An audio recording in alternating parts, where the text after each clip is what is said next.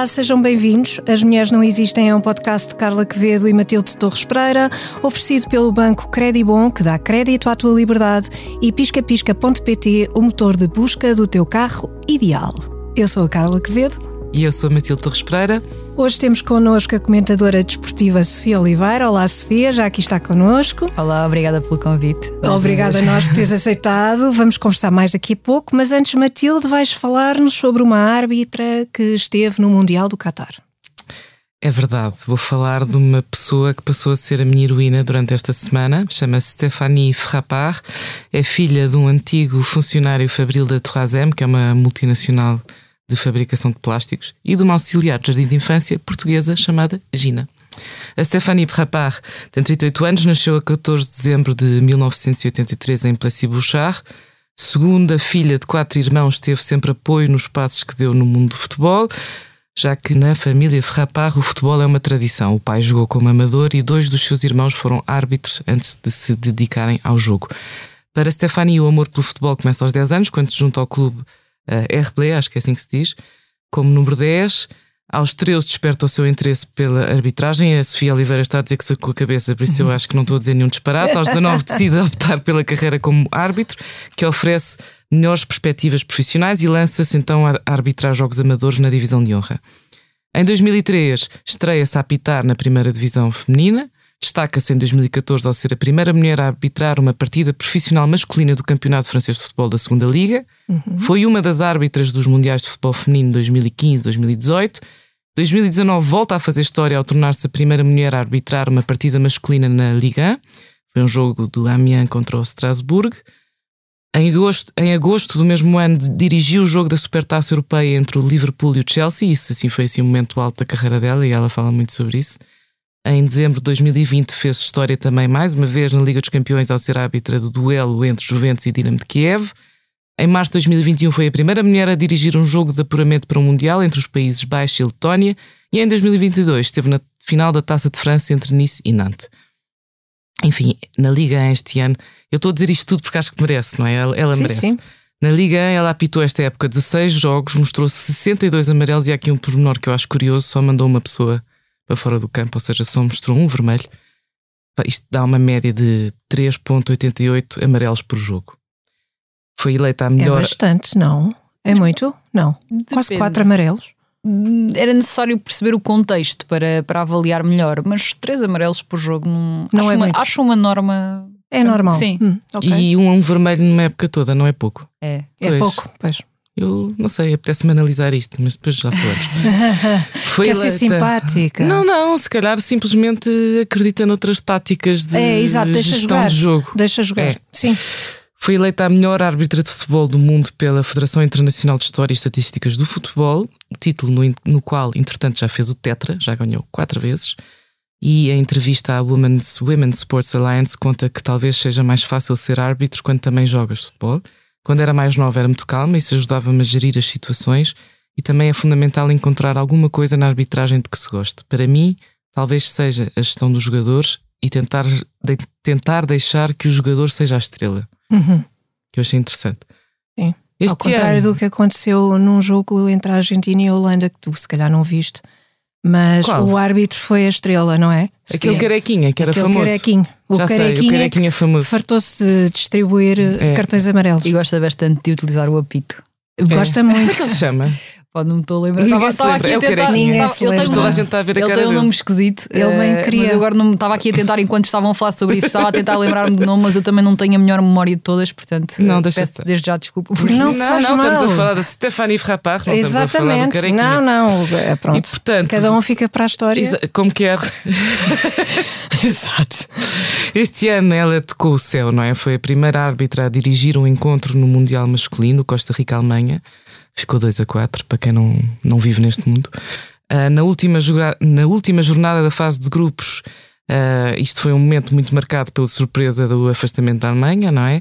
E a Stephanie Frappard foi protagonista de um momento inédito ao estar em- à frente de uma equipa que marcou o 3 a 1 para o lado feminino. Desculpem as metáforas desportivas, mas eu não podia deixar de aproveitar esta oportunidade. Ah, a brasileira Neuza Beck e a mexicana Karen Diaz Medina entraram como bandeirinhas e o Said Martínez das Honduras foi o único homem na equipa. Quarto árbitro. E vale a pena ver as fotografias da FIFA com elas as três todas poderosas, cheias de apitos. Pronto. Antes do jogo fez um comentário breve, disse que tinha que controlar a emoção para se centrar no relevado. Uh, vai haver muitas expectativas e tal. Isto é uma coisa que me faz pensar, não é? Mas porquê é que tem que se controlar a emoção para, para se centrar no relevado? Não se pode apitar e, e ter a emoção ao mesmo tempo? Se calhar não. Se calhar não.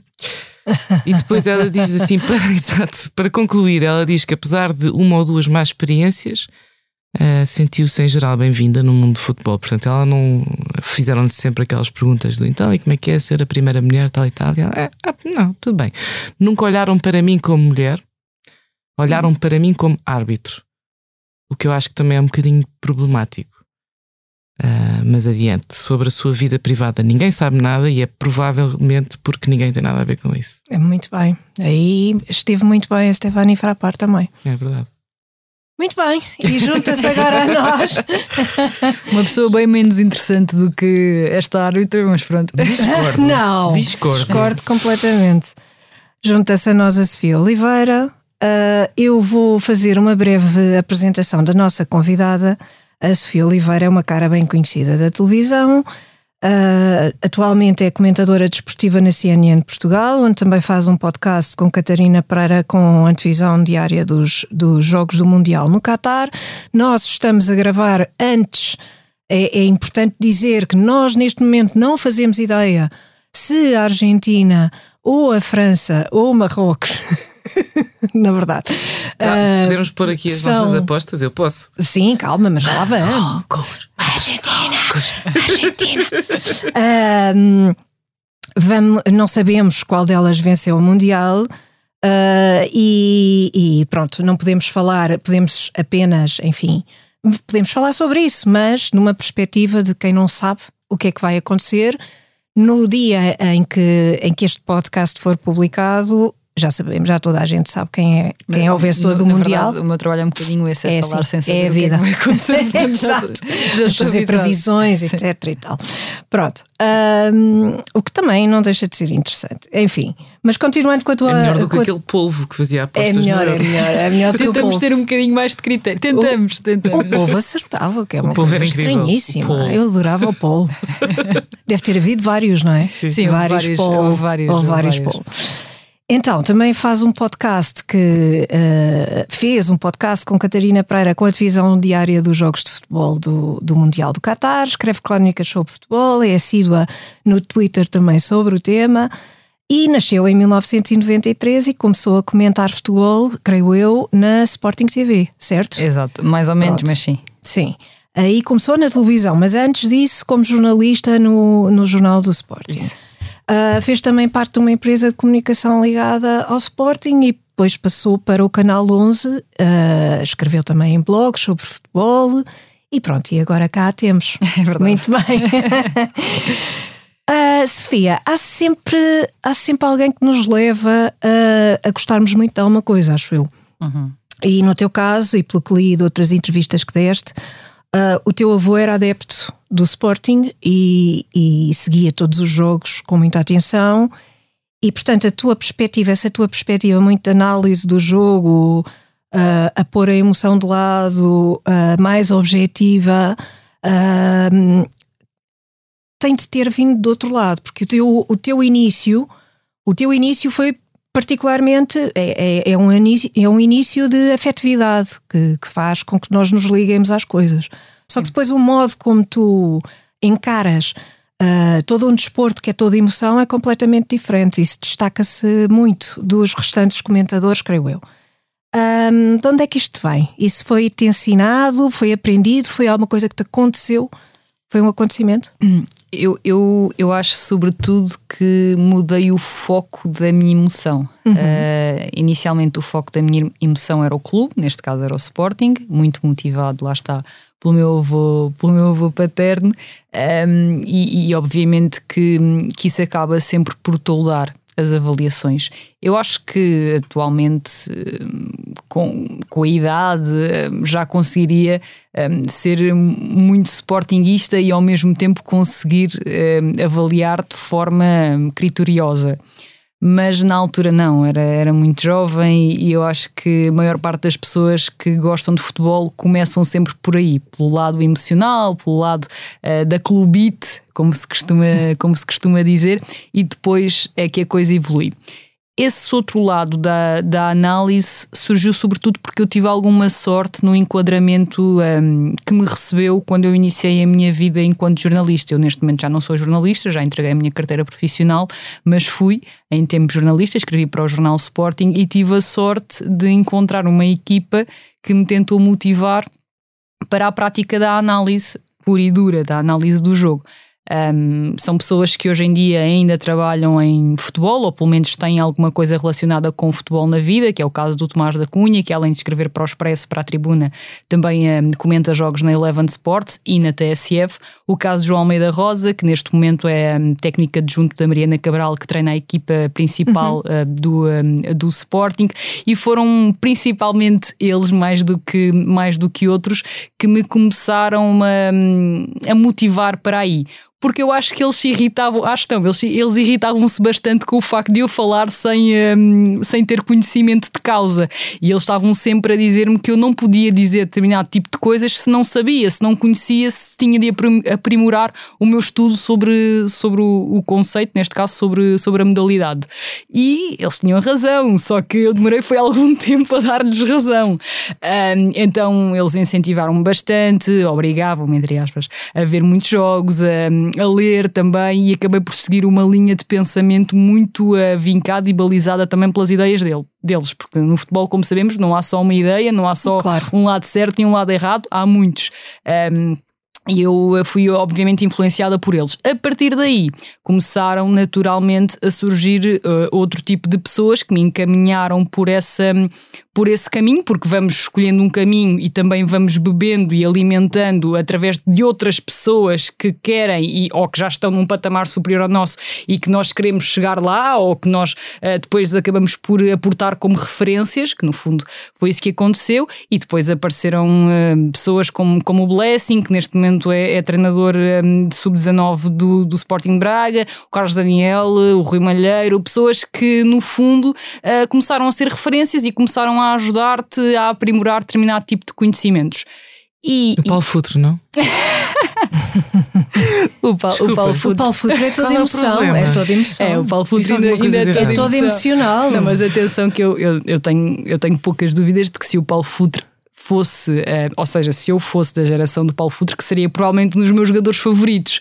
Uh, mas, mas é o que a Carla dizia, neste momento o Paulo ainda é muita emoção quando ele fala. fala e ele só, gestual. É só emoção e linguagem gestual. É, e o Rui Santos, também não? Uh, o, o, eu acho que o Rui toca em linhas e toca em temas e toca em, em, em, parâmetros que não são tanto aqueles que eu gosto mais de valorizar ou que eu uh, pelo menos sei eh, ou tento aportar algum tipo de, de coisa a quem está, a quem está a ouvir ou a quem está a ler. Uh, portanto, não é tanto a minha linha de. de, de não, a tua, a tua perfil, linha, digamos. o teu perfil é mais de análise do jogo e o que é que se passa a estratégia, qual é a estratégia da equipa, quem, uh, o espaço, a assistência, pelo que eu vejo, pelo que eu leio, Uh, é o que te interessa. É uhum. É como é que o jogo se organiza, como é que as equipas se organizam, como é que as pessoas jogam umas com as outras. Sim. Como é que são treinadas? Eu acho que tenho, eu, eu tenho, eu acho que tenho vários heterónimos. Ou seja, eu tenho esse lado, que é o lado mais sério e o lado que eu levo para a televisão e, e que, e que tento um, fazer passar quando estou em antena, porque é, é, é, assim que tem, que tem de ser. Um, mas depois também tenho um outro lado. Tens uma hooligan dentro de ti? Não, não, não é bem eu uma tenho, hooligan. Eu descobri isso. Não é tanto isso. É mais a questão de, por exemplo, no Twitter ou até mesmo na, na escrita, uh, que o Mais Futebol me possibilita de de, de, fazer semanalmente, eu, eu aí já coloco uh, algumas pitadas uh, de, de, ironia, de sarcasmo, coisas que não são tão uh, bem-vindas, vamos dizer assim, na televisão, mas que se podem colocar mais nesse tipo de plataformas, porque eu acho que o futebol em Portugal é demasiado sério e isso irrita-me profundamente. Sim. E então eu tento sempre desmistificar um bocadinho a coisa e, e não e, e, e, aquelas ah, isso não se diz, mas porquê? Uh, e, eu gosto, claro. acho que o futebol está um bocadinho dentro de uma bolha que é mais fácil hoje em dia um, ironizar com política, ironizar com religião, ironizar com uma série de coisas do que com o futebol. Isso causa muita estranheza, continuo sem perceber porquê. E eu, eu tento romper um bocadinho essa bolha noutras plataformas. Portanto, é ali um misto de situações, mesmo fazendo isso noutras plataformas, tendo sempre que o foco seja o lado técnico-tático e o lado, sim, eh, então, do futebol. na televisão é mais académico e no Twitter é mais. Enfim. É isso, enfim. É mais livre, se calhar. Sim, não, é, sim, é mais. Uma coisa que eu é notei é... nos últimos dias, não sei se vocês também repararam, dada a febre do futebol. Certo. Esta mania de que os homens dizem que não gostam de novelas. Eu tenho estado particularmente atenta porque tinha que andar a estudar a lição aqui para, para, para a Sofia, não é? Quantidade de canais. Os homens não gostam de novelas. 40 mil homens todos os dias a comentarem o cabelo, o que, o que a, a Georgina disse, a Georgina, as o irmãs, coiso, e a outra, quê. e eu não é. sei o que. Mas, mas que é isto? Mas isto é futebol ou é, ou é Globo? Não, aí é, eu acho que há muitas coisas aí não, e não são particularmente simpáticas. Nem são particularmente interessantes, acho. Não que... são interessantes, começa por aí, não tem nada a ver com futebol e, e revelam muitas coisas feias, quanto a mim. Ao mesmo tempo é divertido. O que eu acho mais divertido não, é aquela nova moda do, das quadradinhos de pessoas a falar sem, sem mostrar o jogo por causa da questão dos direitos. Ah, não, não é? isso é muito isso bom. É lindo. Mas tem uma audiência é brutal. É um absurdo tão grande. Tem uma audiência não sei brutal. quantos tipos a falar sem ver o que é que está a acontecer. Pois, mas tem muita gente a ver. É, é, é verdade, tem mesmo muita gente a ver. Sim, não imaginas. Sofia, há muito poucas mulheres em Portugal a comentar futebol, não é? Uh, ainda é uma área em que uh, quase só os homens dominam uh, ou as coisas estão lentamente a mudar. Já há mais algumas comentadoras de futebol, mas ainda são poucas. Se aquilo que entendes por dominar é uma questão de povoar. Povoar. Uh, sim, porque dominar, eu acho que há muitos homens que não dominam, não, não dominam, de estarem, não. De estarem, de estarem na, na, televisão há muitos anos. No entanto, uh, isto, não é nenhuma, isto não é nenhum, nenhuma contraofensiva, não é nada disto. Não, não, não, mas, mas eu... essa diferença é importante, porque não dominam, mas povoam. Porque eu acho que há sempre. É isso, é isso, é um bocadinho por aí. Eu acho que, há essa, acho que há essa ideia de que quando há muita gente de um determinado género, de um determinado perfil, uh, com uma determinada característica, quando há muita gente num determinado setor, temos a ideia de que isso existe porque são melhores. E não é verdade. Claro. Às vezes há muita gente porque essa gente ou, ou, essas pessoas têm mais interesse por, aquele, por aquela área, por aquele fenómeno. E eu acho que é um bocadinho o que acontece em relação ao futebol. Ou seja, um, naturalmente, uh, até do ponto de vista cultural, os homens, por norma, por uhum. norma, interessam-se mais por futebol, interessam-se mais até pela prática desde muito cedo. Isso está a mudar substancialmente, uhum. até no que diz respeito à própria prática, mais do que outra coisa qualquer, o que é uh, ótimo. Um, mas um, está e vai mudando aos poucos também em relação às mulheres que querem dar a cara com uma opinião pois. sobre o tema. E eu acho que, um, sinceramente, o que vai acontecendo é que essas mulheres vão começando também a ter oportunidades de forma natural. Ou seja, eu acho que hoje em dia, e, e, e, lá está, isto tem muito que ver com a minha experiência. Eu não gosto de aportar dentro da minha experiência as experiências de todas as pessoas. Claro. Mas acho que hoje em dia uma mulher que tenha uma opinião e que queira eventualmente chegar a comentadora desportiva ou a narradora desportiva um, ou a jornalista desportiva, que na minha opinião é mais fácil ainda, porque estamos, uh, estamos uh, com, com, muitas jornalistas a, a, ligadas ao desporto, do género, do género feminino, um, eu acho que conseguem. Sinceramente, aquilo que a minha experiência me diz é que se houver esse interesse, há uma possibilidade forte de que isso aconteça. Um, agora, eu acho é que o fenómeno vai estando ligado e vai caminhando paralelamente com a questão do interesse. Acho que cada vez mais também há mulheres interessadas em dar uma opinião e em querer uh, mostrar aquilo que verdadeiramente pensam sobre o fenómeno. Foi isso que me aconteceu, genuinamente. Uh, claro. E, e, que depois, felizmente, consegui, consegui ter, oh, que me dessem um, um palco e, e, e, felizmente a verdade é que faço aquilo que faço aquilo que gosto. Claro, claro. Tu, tu posso só perguntar, tu jogaste futebol? Eu também estava a pensar nisso. não, estava precisamente a pensar nisso. E não, não joguei, nunca tentei. Eh, quando tento, não corre bem, portanto, não há, não há nenhum tipo de ligação nesse, nesse sentido. Portanto, nunca. A única coisa que pratiquei foi voleibol e, sinceramente. Um, não acho que tivesse o mínimo de hipótese. Então, olha, segundo a Matilde, tu podias estar na seleção portuguesa, porque jogaram voleibol. Vôlei com os pés. Com os pés, com os com pés. Os pés. Sim, por causa da questão do, da estratégia da primeira parte, concordo plenamente. Acho que foi uma excelente análise da Matilde. Vôlei com os pés. Boa, Vôlei com os pés, olha, estás a ver? Exatamente. É para ver se passa a parede. Foi a sensação com que eu fiquei. Sim, pois. acho que todos mais ou menos ficámos com a sensação de que os nossos médios e os nossos avançados eram de género controladores aéreos, porque a bola raramente esteve no chão, portanto lá está. Lá basta está olhar, basta ver. Basta não. ver, basta olhar tínhamos, para o campo. Mas nós tínhamos jogadores para entrar no meio campo, porque é que não entraram? Ai. Por exemplo, já, já, já que és sportinguista como eu, uh, tenho aqui muitas perguntas. Tem a ver com o William Carvalho, tem a ver com, com o Mário, tem a ver com esse pessoal todo parece-me que. Ficou no ba... Nós tínhamos um banco, banco fabuloso. Hein? Tínhamos um banco incrível. Atenção, melhor banco de sempre. E, às vezes, às vezes hum, o futebol não. Ou, ou, como as coisas se desenrolam em campo, não tem tanto que ver eh, com as características individuais dos jogadores.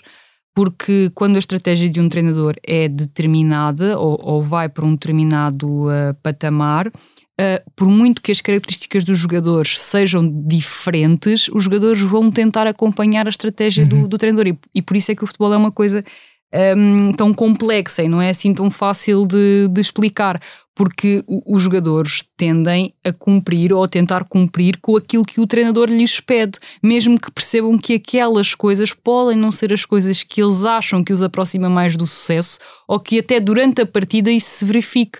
E portanto, eu não acho de todo que Portugal, na primeira parte, frente a Marrocos, tivesse jogadores que não pudessem fazer outras coisas. Não acho de todo. Acho é que o selecionador, neste caso Fernando Santos, optou por aquela estratégia.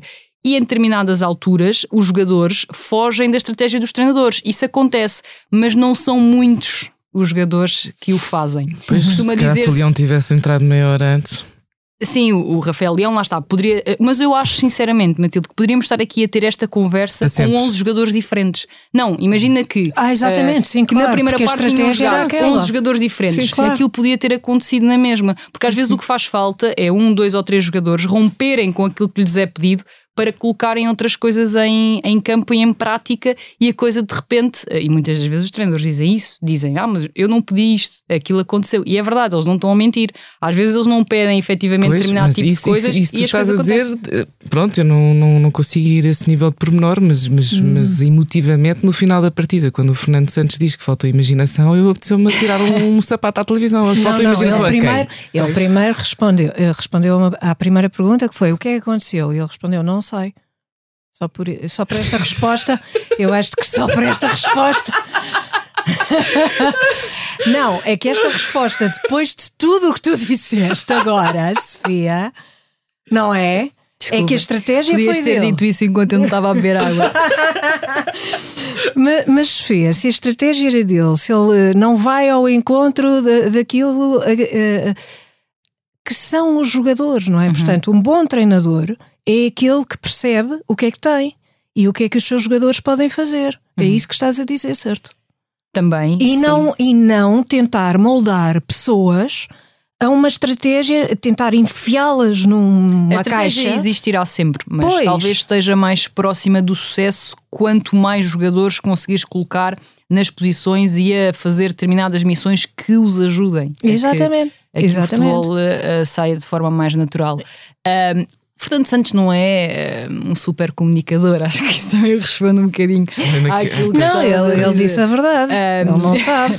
eu, eu acho que lá está, é aquela, é aquela história. Vamos imaginar que Portugal até tinha marcado um gol na primeira parte. Se uhum. calhar estaria toda a gente a dizer Ah, grande estratégia. É um claro. Lá está. Sim, é, é sim, sim, Eu não sim. estaria, eu não, não estaria, porque eu, eu sim, não gosto de avaliar as coisas consoante os resultados. Sim, sim. Mas se acontecesse, Fernando Santos convencer-se-ia de que aquilo estava bem, de que a sua estratégia, ok. Porquê? Porque 30 pessoas diferentes podem estar a olhar para o mesmo jogo e ver coisas completamente uhum. distintas. Tem muito que ver com a interpretação, um bocadinho como um texto ou como um poema. Se nós estivermos a olhar, uhum. ou como um quadro, porque no fundo isto, o futebol é uma arte. Eh, eu sei que pode parecer estranho, não, não, eu porque dentro. está um bocadinho imbuído arte. no espírito claro é. da, da, da, vitória e da derrota, mas é uma arte, não, claro não deixa é. de ser. E é preciso uh, uma grande arrogância para pôr o melhor jogador todos os tempos num banco num jogo de final de mundial. Eu acho que isso, isso, isso, não foi, não, não foi boa ideia. Não foi boa ideia. Não foi boa ideia. Tudo não. bem, birra, embirraram, é pai e filho, não sei o quê, mas que lata! Que lata! Posso... Deixa-me só acrescentar mais um pormenor. Eu vinha no autocarro a ver o jogo pelo telemóvel e estavam os estrangeiros turistas a perguntar: mas porquê que o Ronaldo não vai jogar? E eu, eu não sei. Isso aconteceu também, por exemplo, no jogo contra a Suíça, em que Portugal estava, estava a vencer. O Gonçalo até já tinha marcado três golos e o estádio inteiro um, estava a gritar o, o nome do, do, do Ronaldo. Ronaldo. Mas, mas, eu acho que por esta altura um, não se pode confundir popularidade com rendimento desportivo. A popularidade do Ronaldo, o legado do Ronaldo uh, e a história. Então, mas então nesse caso não se convoca. Uh, pois. Depende. Porque, então, para ser capitão porque lá está. Vamos, vamos aqui uh, analisar friamente. O Ronaldo foi titular nas três, nas três primeiras partidas. Foi. Pode não parecer, porque mas foi. e, sim, sim. E, e, e, efetivamente as, as exibições individuais não foram espetaculares, poder-me-ão dizer, nem a, nem a coletiva. Correto. Portanto, uh, podemos sempre dizer que se, se, estivesse dentro de um coletivo mais capaz de o ajudar, ele provavelmente também brilharia mais. Concordo. Um, mas eu acho que não foram-lhe dadas oportunidades. O Fernando Santos, independentemente de ter tido consciência de que ele não chegou a top ao Mundial, que as condições físicas se calhar não eram as melhores, porque a verdade é que o Ronaldo não, não fez uma pré-época e tem 30, 37 anos, creio eu, quero estar aqui a enganar-me. Um, mas ele deu-lhe oportunidades. Primeiro jogo, segundo jogo, terceiro jogo foi muito contestado porque Portugal já estava apurado e se calhar outro merecia ter alguns minutos e Ronaldo voltou a ser titular eu acho que a determinada altura Fernando Santos compreendeu que, tendo em conta a, a, falta de rendimento individual do Cristiano, poderia ser bom para o coletivo ter um jogador com determinadas características diferentes das do Cristiano, porque efetivamente são diferentes. O Cristiano uhum. é um determinado jogador e o Gonçalo é outro jogador completamente distinto. Depois de ter feito a melhor exibição coletiva no Mundial, que foi frente, frente à Suíça, acho que disso ninguém tem, ninguém tem dúvidas e de o Gonçalo ter marcado três golos, eu acho que era difícil para, não, um, claro. para um selecionador, para Sim. um treinador, retirar. Não, isso eu compreendo. Não, o que eu não compreendo é, é tipo, a primeira a esquizofrenia vez. Do, do. Não, a primeira vez tática. que põe no banco. É que uh, depois há aqui uma, um fator que não está a ser tido em conta, que é. Uh, uh, essa popularidade do Ronaldo não é uma popularidade qualquer. Ele não é uma estrela de, de mundo que fez um, um sucesso e não sei o quê. Tem uma história, uhum. tem toda uma história. Portanto, quando o ele é Ronaldo é, é um dos nomes que se confunde com o futebol. Na verdade, Sim. é um dos nomes que vai ficar Sim. sempre ligado à história por isso mesmo. E, não é e que está isso, ligado ao país. E que está ligado ao país. qualquer não é? parte do mundo. Sim e era como era nos anos 60 o Eusébio, mas com muito mais expressão, porque agora temos um mundo Hoje em dia muito mais. E isso, sim, não sim, foi sim. Um, isso não foi um acaso, nem, claro. nem um. Não, nem um ele, ele trabalhou muito fenómeno. para que isso acontecesse. Exatamente. E de repente as pessoas não perceberam, houve muita gente que não percebeu, mas porquê é que está no banco? O que é que se passa? E eu acho que isso foi, esse foi um momento divisivo e Sim. essa divisão. Polarizou-se radicalmente. Polarizou e, e, essa divisão não fez bem também depois à seleção, porque há uma questão mental. Uhum. Há uma questão mental. E o que, e o que nós vimos naquele, naquele jogo com Marrocos foi uma equipa cheia de medo. Uhum. Atrás. Essa coisa do vôlei com os pés, de que a Matilde falava, tu, que tu falaste também, uh, era medo. Às tantas parecia. Estavam, estavam lá atrás cheios de medo. O que é que iam, o que é que iam fazer? Uh, pode ter influenciado ali também. Sim. Porque há muita coisa de há cabeça, muito, não é? Sim, e essas são as coisas mais difíceis mais de medir. difícil, claro. Para, para mim, que, que comento, nunca tento entrar muito a fundo nessas questões porque são coisas que eu não consigo medir. Quando me perguntavam, ah, achas que o facto de o Cristiano ter chegado ao, ao Mundial envolto nestas polémicas todas é bom para a seleção e é bom para o Cristiano? Se eu acho, eu acho que não, mas, por exemplo, o Cristiano é um jogador que sempre se deu muito bem com a adversidade. Sim, sim, mas sempre para ele não colocado, havia problema. Exato, que sempre para que foi colocada a pressão ao topo, ele respondia. Sim. Portanto, será? Até é, pode é, ser um é tão particular, é tão, é tão individual que eu não consigo responder a isso. Eu acho que não é bom para nenhum coletivo que sempre que se esteja perante uh, os órgãos de comunicação social se responda por uma claro. pessoa que não é a que está a falar. Então, Para claro. mim, isso é uma coisa que eu acho que não faz Sim, bem. Mas isso, é, isso é, mal pensado a Agora, nível o que é de comunicação. Isso... Também, e, a comunicação social é também tem pensado. uma responsabilidade. Não é só a comunicação social, é a própria equipa. Os, os jornalistas própria... também. Eles vão ter assessores de comunicação, penso eu, não é? Não sei. Acho Se não sim. tiverem, então. Eu penso que sim. Vão ter, não é? Portanto, a seleção tem. Há qualquer coisa não. aqui que para mim não bate certo. É que, é que, é que tu, tu, passas do jogador mais profissional para um amadorismo total na forma como se comunica as decisões da seleção. E isso fez muita confusão. Eu acho que o próprio Cristiano, uh, escolhendo aquele exatamente. timing da entrevista, claro. porque foi uma entrevista imediatamente antes do Mundial sabia que isso iria acontecer, porque ele já seria o foco de todas as atenções depois do que aconteceu no Manchester United, uhum. devido ao que aconteceu e como uhum. aconteceu. Uhum. Dando uma entrevista daquela, daquela dimensão, ele sabia que, que não, não, havia, não havia escapatória. Ele próprio sim. fez um apelo quando ele apareceu pois perante sim, os jornalistas. Sim, ele fez um apelo, pediu para que não lhe perguntassem, para que não perguntassem aos seus colegas sobre ele sistematicamente. Ele fez esse apelo. Mas, Mas quer dizer, ele, é... Ele é uma é pessoa, ele é, ele é, o melhor do mundo, mas é uma pessoa, não é? É uma pessoa. Claro, é um, uma pessoa é com um, um coraçãozinho e tal, sim. é um ser humano. Claro. Não, não tem sentido eh, pôr esse tipo. Pode reagir bem na diversidade, pode, não, pode não, ser um mas fenómeno. Pode, mas pode, pode ser um ser estímulo, etc. atenção. Mas eu gostava de perguntar à Sofia, eu não sei porque eu não acompanho assim tão de perto o, o futebol, mas existe outros casos de capitões de seleção postos no banco? Sim. imenso tempo assim, neste nível. Eu, eu, eu, acho, eu acho que se, se, olharmos, nem precisamos de ir a outros casos, se olharmos para a história mais recente do Cristiano um, no, no, no, Manchester United, isso aconteceu. Portanto, houve claramente ali é uma divergência. Premier League, não é? Não é seleção, não é seleção. Sim, certo, em seleções, certo. É? Mas uhum. Eh, eu, eu, sinceramente, acho que as coisas não, não se podem dissociar, porque o jogador, uh, aquilo uhum. que faz no clube, uh, ainda por cima num Mundial que é eh, disputado a meio de uma época desportiva, vai ter influência daquilo, naquilo que vai conseguir fazer na seleção. Porque se nós repararmos, muitos dos jogadores que estão a um bom nível neste campeonato do mundo são jogadores que nos seus clubes já vêm de um bom rendimento. Isso não, não acontece com todos. Por exemplo, o Félix fugiu claramente a isso, mas é porque é um jogador. Uh, que tem muito, muito, muitos argumentos uh, e, e, que claramente se percebe que o único problema é aquele contexto. O problema não é a cabeça, o problema, ou seja, o problema é o contexto onde ele está inserido uhum. e claramente se percebe que se, se, se, abrir a porta certa, ele vai explodir. É, acho para mim, para mim é mais ou menos óbvio.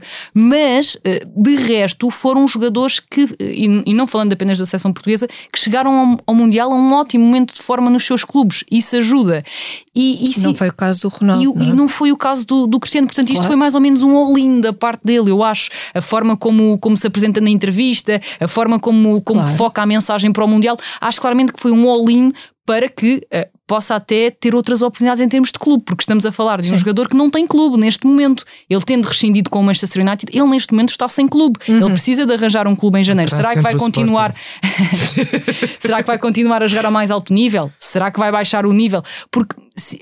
a questão Ronaldo é muito complexa, até pela própria personalidade de quem estamos a falar. E eu acho que estamos a falar de um jogador que chegou ao topo por ser realmente ambicioso e por ter esta capacidade de ir contra a crítica e, e de, de, sobreviver e de viver nos momentos mais adversos, mas também me parece que estamos a falar de uma pessoa que está com algumas dificuldades em descer a montanha. O que é que eu quero dizer com isto? Que está com algumas dificuldades em perceber que do ponto de vista de rendimento desportivo já não consegue, já não consegue estar. Isto não é de agora, não é em meia dúzia de jogos da seleção que se vê isto. Isso já vem de outras uh, situações, de outras circunstâncias e quero apenas relembrar, uh, para não estarmos aqui também só a bater nesta tecla, quero apenas relembrar que no Real Madrid, que foi provavelmente uma das melhores épocas que ele fez com o Zidane a treinador, em que ganham a Liga dos Campeões, tudo isso, o Zidane conseguiu convencê-lo de que ele seria melhor a partir do banco. Houve muitos jogos em que o, em que o Real Madrid em, e em que o Cristiano um, deu a volta uh, às situações, um, deu a volta às situações partindo do banco.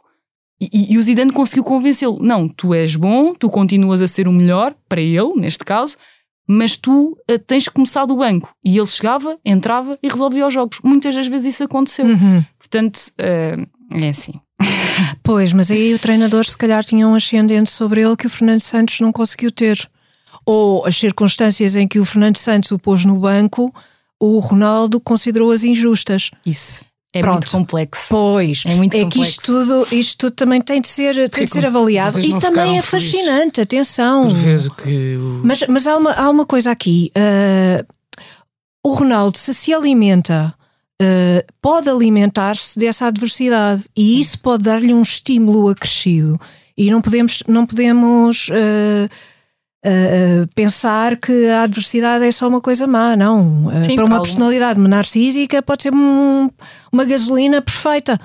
E, e se- se- o timing, e isso explica muito o timing ah, da entrevista que deu, não é? E a quem deu a entrevista. e a quem deu a entrevista. Está Quer bem, dizer, a o homem divulgação mais que teve, Inglaterra. toda a divulgação que teve, sim, mas eh, ótimo, não é? Ele estava em rota de colisão com o Manchester United. Sabes o que é que me deixou muito Perfeito. contente? Sabem o que é que me deixou muito contente? Ah. Não sei se eu sigo o Cristiano Ronaldo no Instagram, claro que sim, E não, obviamente. eu não. Obviamente. E então, hum, Defendo, mas não sigo. não, eu sigo, eu sigo. E então ele publicou ontem ou anteontem, quando é que foi uma, uma story em que estava a ver um documentário da, da Netflix que se chama Stutz ou Schultz ou bom, Stutz. enfim, Stutz, é aquele do, também já do vi psicólogo. e que não acho que é? toda a gente devia ver no mundo várias É vezes. acho que é E fantástico. vi que ele escolheu um frame que diz eh, como é que é? Three aspects of reality: uh, pain, uncertainty and constant work. Uhum. Ele está ali a trabalhar também. Claro que sim. As suas Aquela entrevista é o resultado de uma terapia. Vê-se perfeitamente. Mas vê-se perfeitamente que aquilo é o resultado. Uma pessoa sem terapia não faz aquela. Não faz aquela. um certo tipo de terapia. Eu acho que isso não foi faz mais ou, menos, aquela- mais ou menos sim. público que ele estava a Entrevista. trabalhar com, Sim. com um Sim, psicólogo. sim, sim, sim. E, e, na verdade, hoje em dia, ainda, ainda acho o bem, Ruben acho Amorim falou disso há pouco tempo, devido a alguns casos de jogadores que esta época se apresentaram a um nível eh, menos bom. eh, disse que era importante para todos os jogadores e até pelo mediatismo, por tudo aquilo com que têm de lidar, serem acompanhados por um, por um psicólogo. Mas isso depois lá está, vai Mas depender há- muito Mas atenção, de pessoa uma, para pessoa. porque há uma terapia que é uma terapia que os atletas fazem ou, ou são acompanhados pelos psicólogos para, enfim, eh, focarem eh, nos seus objetivos, não se irem abaixo, etc. Enfim, terem uma certa resistência, ah, resistência. Ah, quando, quando a outra equipa põe golos, não ficar completamente de rastos. Ah, isso é um tipo de terapia. Agora, o Ronaldo fez outra coisa. Já estou a imaginar. Ronaldo fez outra coisa. Estou a mandar o, o Cristiano para o sofá.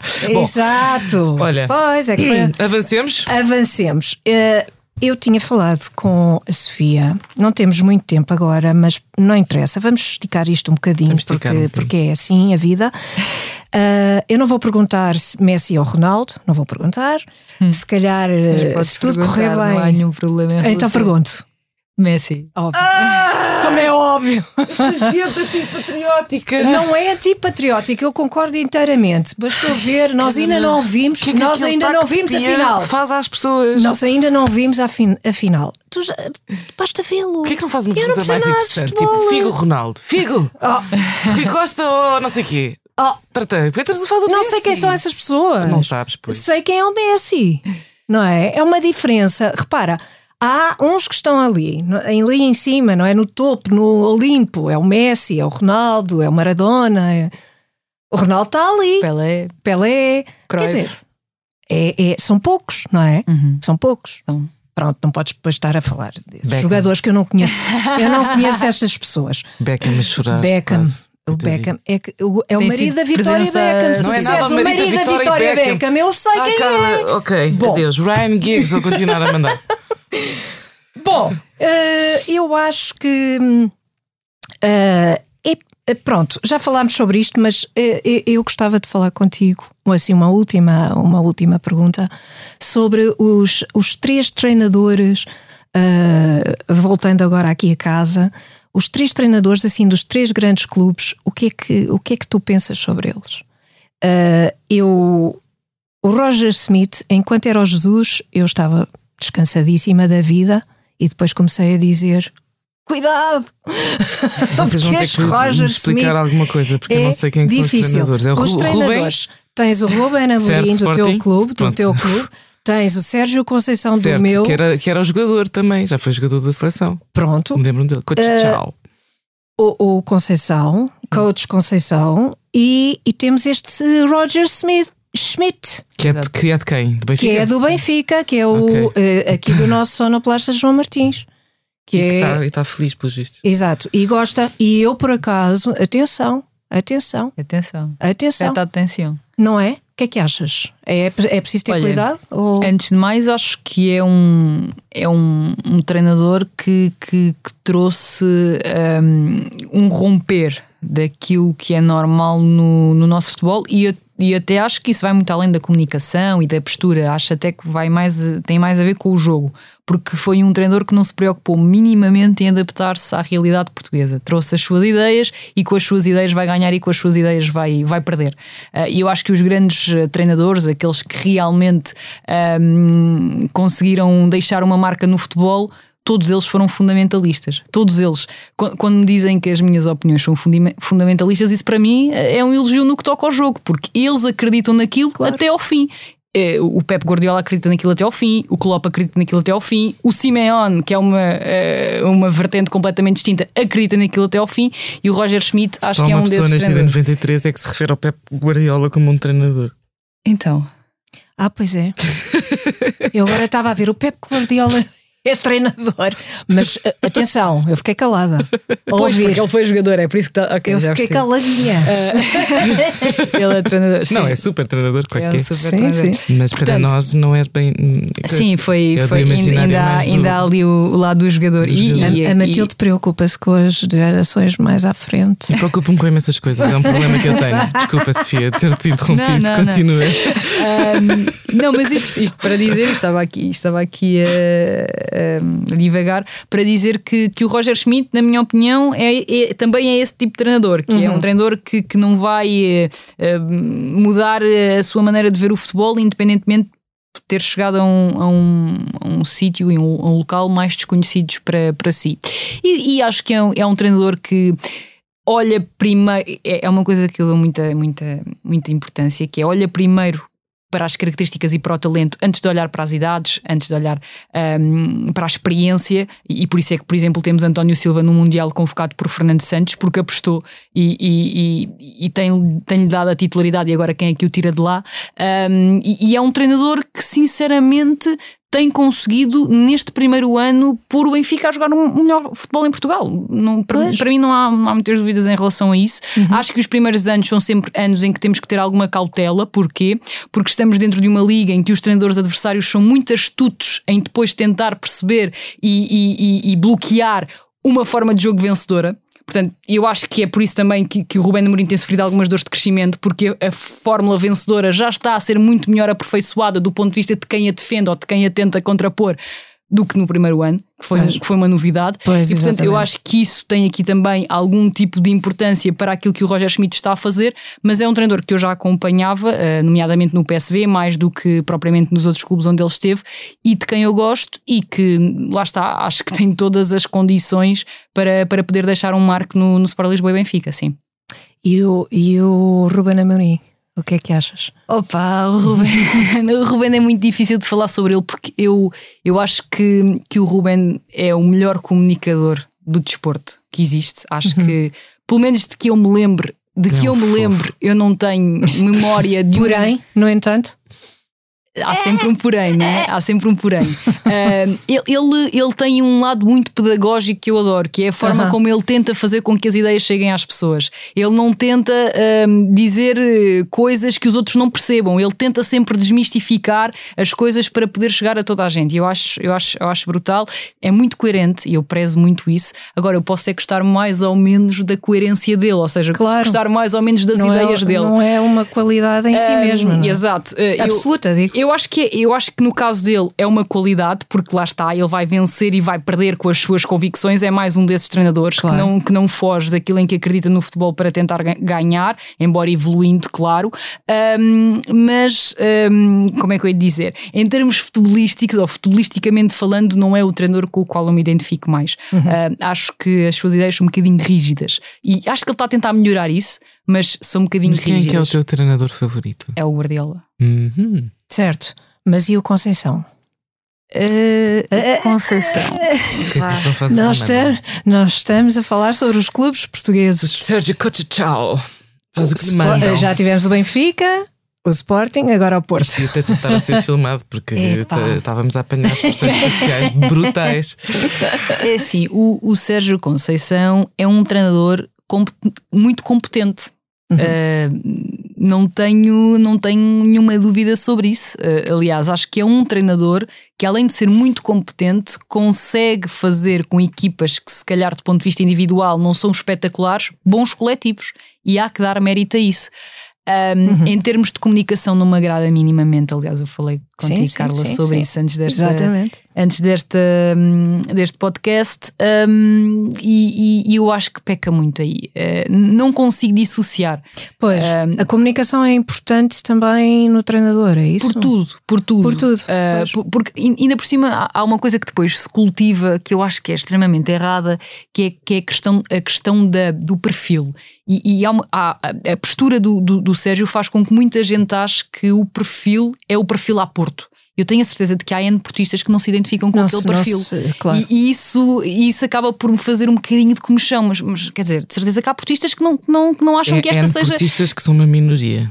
Não acho que seja uma minoria, acho não, que se calhar uma, são menos. São um menos hum, vocais, eh, Somente se, calhar, do que os outros. Sim. Uh, mas em termos futebolísticos, e focando mais aí, porque já dei a opinião sobre o outro lado, acho que o Sérgio é muito competente, não partilho das mesmas convicções e não partilho da, da, mesma forma de ver do que, do que o Sérgio, mas sinceramente um, acho também que é, um, que é um treinador muito forte. Portanto, neste momento acho que os três grandes estão, estão entregues estão do ponto de, vista, uhum. ponto de vista de, de futebol a, a, três, a três treinadores treinadores muito bons, os três. Muito bem. Gosto dessa nota positiva.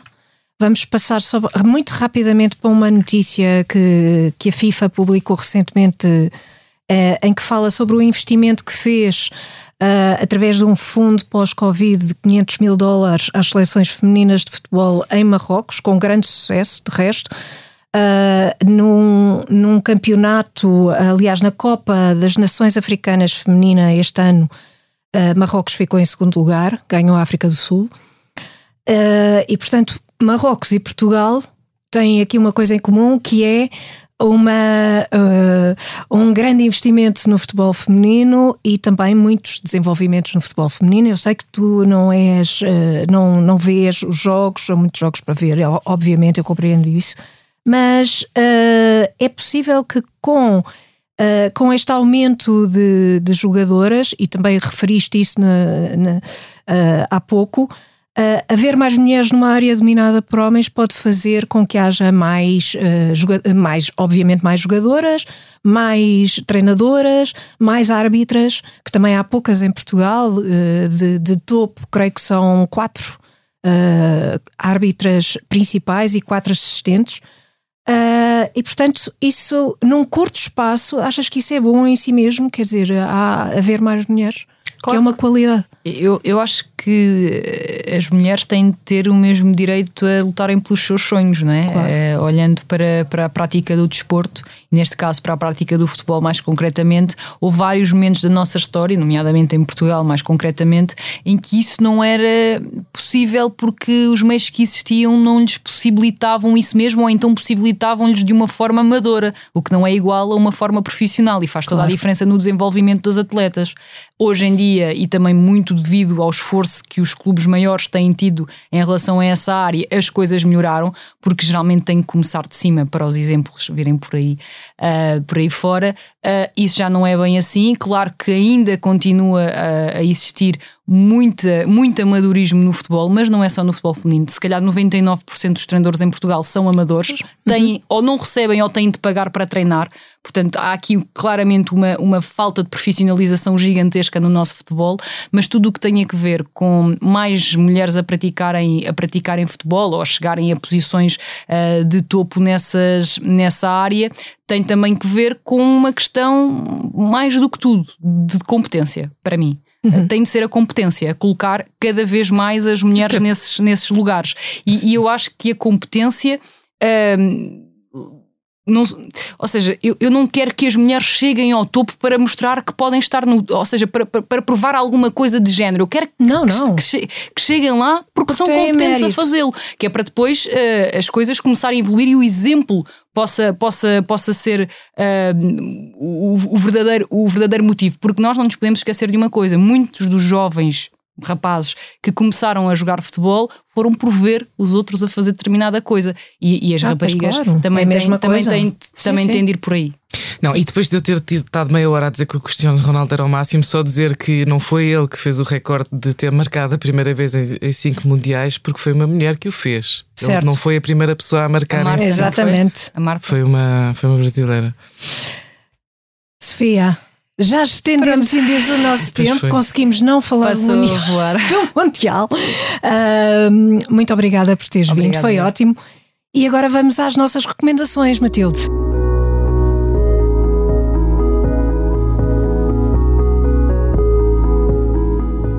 As recomendações de As Mulheres Não Existem são oferecidas pelo Banco Credibon. Dá crédito à tua liberdade e faz a tua simulação em credibon.pt.